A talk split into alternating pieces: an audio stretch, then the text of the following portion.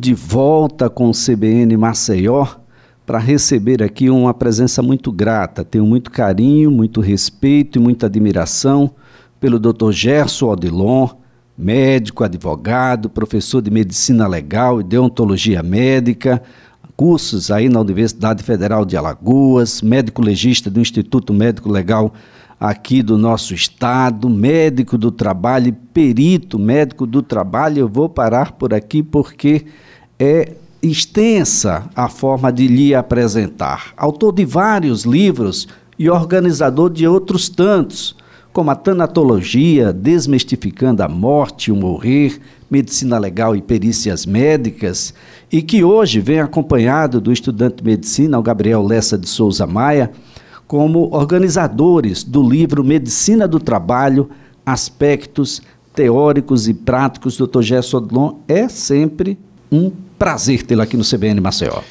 Ô Elias, prazer é todo nosso, você sabe da, da alegria e do contentamento que nós sentimos vir aqui seu programa, até pela serenidade com que você conduz. É admirável a forma e muitas vezes a, a pergunta que você faz, você já tem dado 50% da resposta, porque você faz sempre um preâmbulo antes de cada per pergunta, e por isso que o entrevistado fica bem à vontade.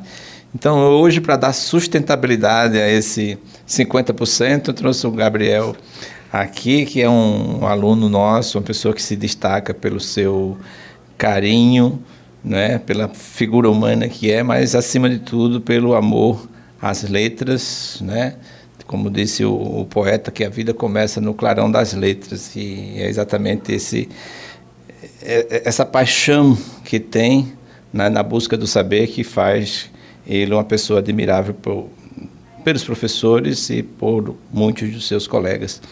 É, dizer da alegria também é, da sua participação no nosso livro de medicina ah, do trabalho. Muito obrigado, foi um convite muito, é... muito carinhoso e a gente não tem como negar. Aproveito para agradecer de público a parceria do Dr. João Onuque, hoje presidente do Sindicato dos Advogados do Estado de Alagoas. Valeu. E vou precisar de você também para que nós possamos fazer o lançamento, não é?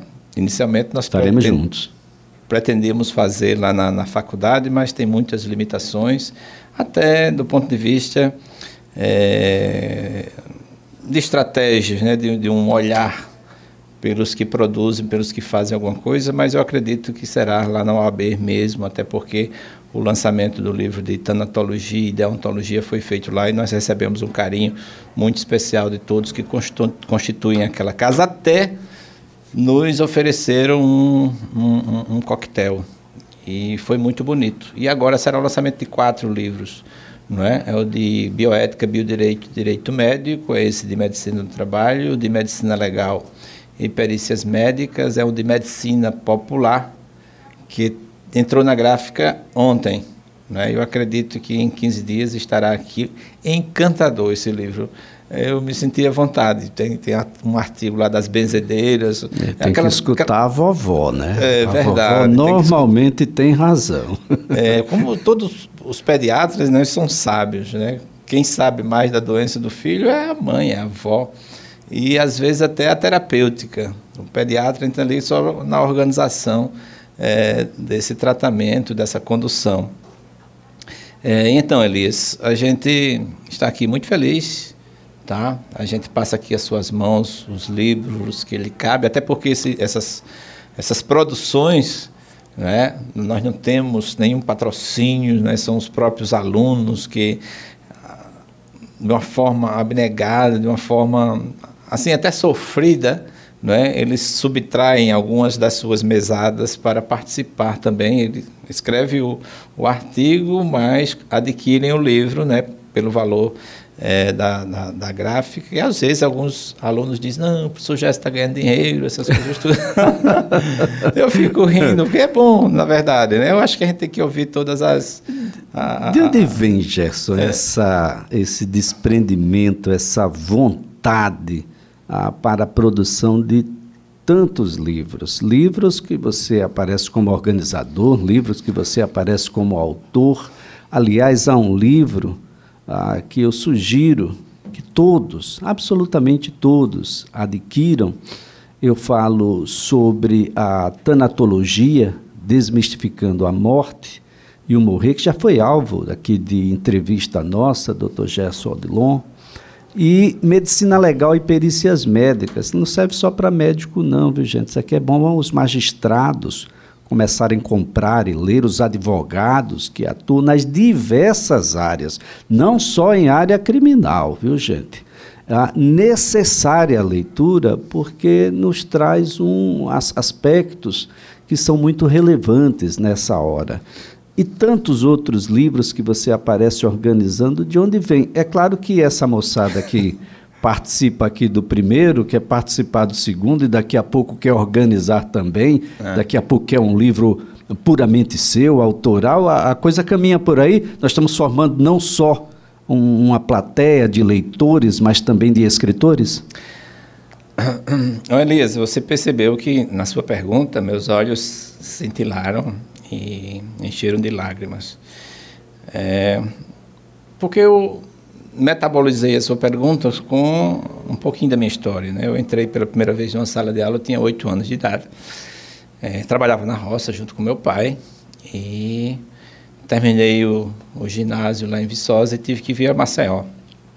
E fui morar aqui na, no apartamento de um tio meu, no Jardim Acácia, no Bloco 3, apartamento 01. É, e lá eu convivia e meu pai me dava um dinheirinho para para me alimentar, fazer um lanche, essas coisas, e eu sabia que aquele dinheiro era sofrido. E eu comprava livros, né? E um dia eu estudando na Escola Técnica Federal de Alagoas e queria fazer engenharia e já fazia cálculos diferenciais, o pessoal da engenharia, porque eles falavam, minhas notas de matemática era 10, e eu um dia sonhei ter um livro de matemática. E pela primeira vez alguém está sabendo disso, eu subtraí esse livro junto com um colega. E eu nunca abri esse livro. Eu tinha vontade, eu vi aquele filme A Garota que Roubava Livros, aí eu me inseri bem nesse contexto. Eu queria, aqui no Jardim a Casa, tinha umas casas que tinham jardins, eu digo, vou pedir um emprego de jardineiro ali, porque eu sei que nessa casa tem muito livro, não é? E por saber que é a melhor forma de inserção social é você ler. Meu pai sempre dizia, ele nunca foi em uma escola. Ele dizia se ele pudesse estudar, ele seria advogado. Foi isso com que fez com que eu, depois de formado, é, fizesse vestibular de direito e cursasse o curso de direito e subir com ele é, para entregar o diploma, né? E muito feliz. E eu, eu acho exatamente isso. É isso que eu ensino aos meus filhos, meus netos, não é? É que é buscando o conhecimento, é buscando a informação, é adentrando na, no mundo das letras que você pode é, sustentar o alicerce. Meu pai mesmo dizia: quem na boa cama faz, nela se deita. E é uma riqueza que ninguém consegue subtrair de você. Eu vim para Maceió, né?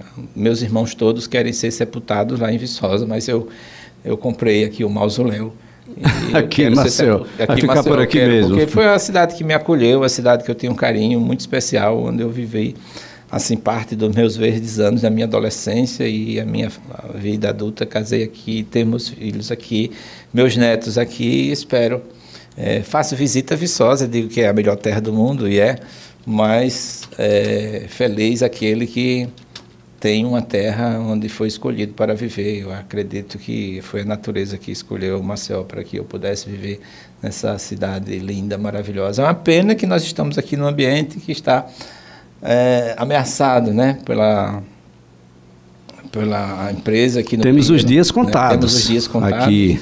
Eu espero, né, que seja um projeto de especulação imobiliária, né? Se não for o que dizem é, porque transforma a cidade e fica mais linda ainda. Mas se for essa catástrofe, nós podemos dizer que nós falhamos como é, cidadãos, cidadãs, né, como líderes políticos, como empresários, falhamos e essa, essa mácula vai é, andar com as pessoas para o resto da vida. Tem famílias, teve pessoas que, que morreram simplesmente pelo fato de ter de o seu lar. Isso é triste. Nós não, é podemos... só uma casa, né? É. Não é só 10 por 20, é, 5 por 15. centenas de famílias. E é Tem uma, uma história muito grande. Você ter que se separar daquelas pessoas, dos seus vizinhos, se distanciar. Então, são, os vizinhos são amigos ou familiares que Deus coloca.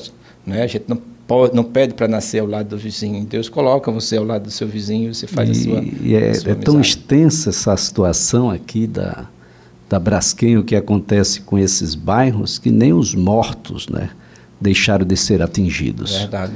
Até as memórias vão para dentro desse buraco enorme de um silêncio criminoso das autoridades e que nos deixa a certeza de que tem algo que daqui a alguns anos a gente vai saber o que é nessa caixa de Pandora.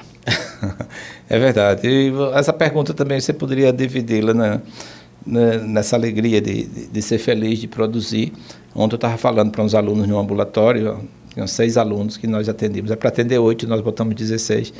E era tanta tristeza que chegavam as pessoas e eu falava para os meus alunos, né, disse, olha, vamos aprender. As pessoas às vezes não é não só a dor física, mas a dor espiritual é a alma que dói. Eles têm que chegar aqui e saírem mais felizes do que chegaram. E o médico tem esse papel de investigar, de, de adentrar. E eu digo, façam isso todos, todos os dias. Faça essa essa rotina diária. São dez itens, eu vou contar quatro. Primeiro, assim que acordar, já ore a, a Deus, faça uma ter uma conversa com Deus, porque você acordar vivo numa época de pandemia, numa época dessa, é, você tem mil, mil é, motivos para agradecer a Deus. Depois, pratique um ato de bondade, uma caridade. Né? Prepare o café da esposa, prepare é, um chá para alguém, é, leve o sabonete ou a toalha para alguém que está no banheiro e faça caridade e continue fazendo isso. Depois você agradeça alguém, também, porque muitas pessoas vão, vêm fazendo bem a você também. E faça três elogios. Chega, como é que você está bonito, como você está lindo, como essa, é? Tem até uma piadinha, o cara mesmo assim, você faça três elogios, você acorda, aí diz para a esposa, como você está linda.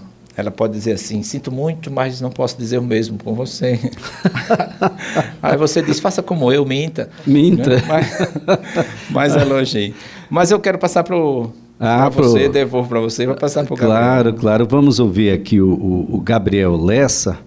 E, Gabriel, antes de mais nada, obrigado por comparecer ao programa. Eu gostaria de saber de você inicialmente como é ser aluno de Gerson Odilon, porque você tem um privilégio que eu, particularmente, infelizmente, ainda não tive. Bom dia. Bom dia, doutor Elias. A gratidão é toda minha. Professor Gerson, sempre muito gentil. E é muito bom ser aluno dele, porque ele não é só professor de medicina, como fica muito claro aqui, mas é também um ser humano diferenciado. Nas aulas dele, não começamos falando de medicina, mas ele sempre pergunta como os alunos estão, qual a história dos alunos. Ele quer entender o aluno para depois começar a destilar essa medicina tão bonita e exemplar que o professor Gerson sempre ministrou durante sua vasta carreira, suplantando a medicina legal, suplantando a medicina do trabalho, suplantando a clínica médica. O professor Gerson ensina qualquer coisa de medicina com uma graça fenomenal. Bom, como é que você foi inserido aí nessa. Oh, temos uma avalanche de livros aí, só quatro a gente vai daqui a pouquinho lançar. Perfeitamente. Inicialmente, não, eu não deveria nem ser aluno do professor Gerson. Eu caí com outro professor nas habilidades clínicas, mas a, o professor Gerson tinha fama na faculdade, na academia, de ser esse escritor. Então, no meu primeiro período, é, eu conheci um amigo que falou: Ó, oh, você gosta bastante de ler, escrever. É, o professor Gerson Odilon ele é professor da sua faculdade, por que você não vai falar com ele? Ele me passou o contato do professor Gerson, perguntei a ele que dia ele estaria lá. Fui falar com ele, descobri que ele era professor do primeiro período, então fui à sala dele, ele brincou comigo, falou: "Ó, oh, por que você não vai na coordenação falar para ser meu aluno?" Só que ele falou brincando, né? Eu falei, eu cheguei lá na coordenação, falei: "Ó, oh, o professor Gerson solicitou que eu fosse aluno dele". Então, isso fui fui translocado, né, para ser aluno dele. E aí descobri que ele já estava nos processos finais da elaboração do deontologia médica me colei nele e depois daí publicamos vários artigos, acompanhei ele no IML e ele tem realmente uma, uma volição muito grande pela produção de livros e como eu também gostei, fiquei junto dele e deu certo, está dando certo até hoje Olha como organizador. Só. Bom, uh, doutor Gesso, medicina do trabalho, aspectos teóricos e práticos. O que pretende uh, os organizadores aí com esse trabalho? É, na verdade, é, esse livro Medicina do Trabalho, ele traz conhecimentos vastos né, sobre o que é a medicina do trabalho. Eu acredito que é a primeira especialidade médica que nasce no nosso país, até reconhecido uh, é, ju, juridicamente, né, porque com a CLT houve a necessidade de, é, de se implantar a, os serviços de medicina do trabalho. É, a medicina do trabalho é a ciência e arte que tem o propósito de avaliar os ambientes de trabalho e promover a saúde dos trabalhadores. Né? O presidente da Fores, em 1930 e pouco, ele dizia que o setor mais importante da, da empresa, da Ford, era o serviço de medicina do trabalho. Porque ela é que mantém o trabalhador com saúde. Porque imagine um trabalhador que trabalha numa, numa atividade assim essencial da empresa, ele adoece, falta, você tem que treinar uma outra pessoa, deslocar uma outra pessoa, então o prejuízo pode ser tamanho. É, tem aqui tocando o professor Anderson, que vem aqui depois, é, Anderson Menezes da UFAL, ele depois vem aqui conosco falar sobre o livro de Bioética, Biodireito e Direito Médico. Então, uh, diz o, o, a medicina do trabalho tem esse propósito. Além disso, tem a parte é, pericial, né, de você avaliar o trabalhador que trabalha em ambientes insalubres, é, em atividades insalubres. É... A atividade propriamente dita do médico do trabalho é analisar ou examinar o, o trabalhador no momento da admissão, né, para saber se ele está apto ou inapto para a atividade que vai exercer. Às vezes eles têm algum problema de saúde, mas que não tem prejuízo para a atividade que vai exercer. E você diagnosticar algumas atividades, por exemplo, um, alguém que vai trabalhar como motorista e você no momento admissional esquece de fazer um eletrocefalograma e de repente ele tem uma crise convulsiva é, como um motorista de um, de um auto veículo desse. Então, é um prejuízo para tudo. Então, tem essa responsabilidade. Além disso, os exames periódicos para saber se a pessoa está adoecendo ou não. Tem que fazer um trabalho de, de investigação de pressão arterial, né, de hipertensão arterial, de diabetes mellitus, de, de, programas de prevenção de câncer no, nos funcionários, nos colaboradores, seja mulher, seja homem. É, o retorno ao trabalho, que muitas vezes eles pegam benefícios, vão para o INSS, ao retornar tem que ser avaliado. Muitas vezes ele recebe alta do, do INSS e mas o médico clínico ou o especialista não libera para o trabalho e a palavra final é do médico do trabalho, para saber se é, aquele colaborador vai ser readaptado ou se vai voltar para o INSS e pedir para ele voltar numa condição é, de reabilitando. De né? reabilitando, né? Já, já tem data do lançamento dos livros? Nós fizemos, passamos lá na, na OAB, foi, foi oferecido uma data, nós, mas por nós estamos trabalhando nós, ainda, estamos né? trabalhando, nós vamos agendar a sua participação e sua colaboração lá Com junto à OAB, certeza. você é um dos que fazem a OAB com tanto carinho, pode até agendar, mas eu eu queria ver se faríamos já com o lançamento do outro de Medicina Popular. Importante, isso é importante.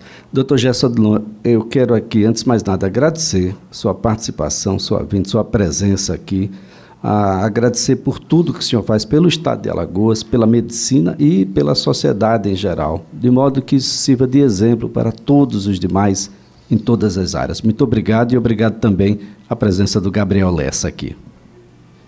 Nós que agradecemos, Elias. Muito obrigado.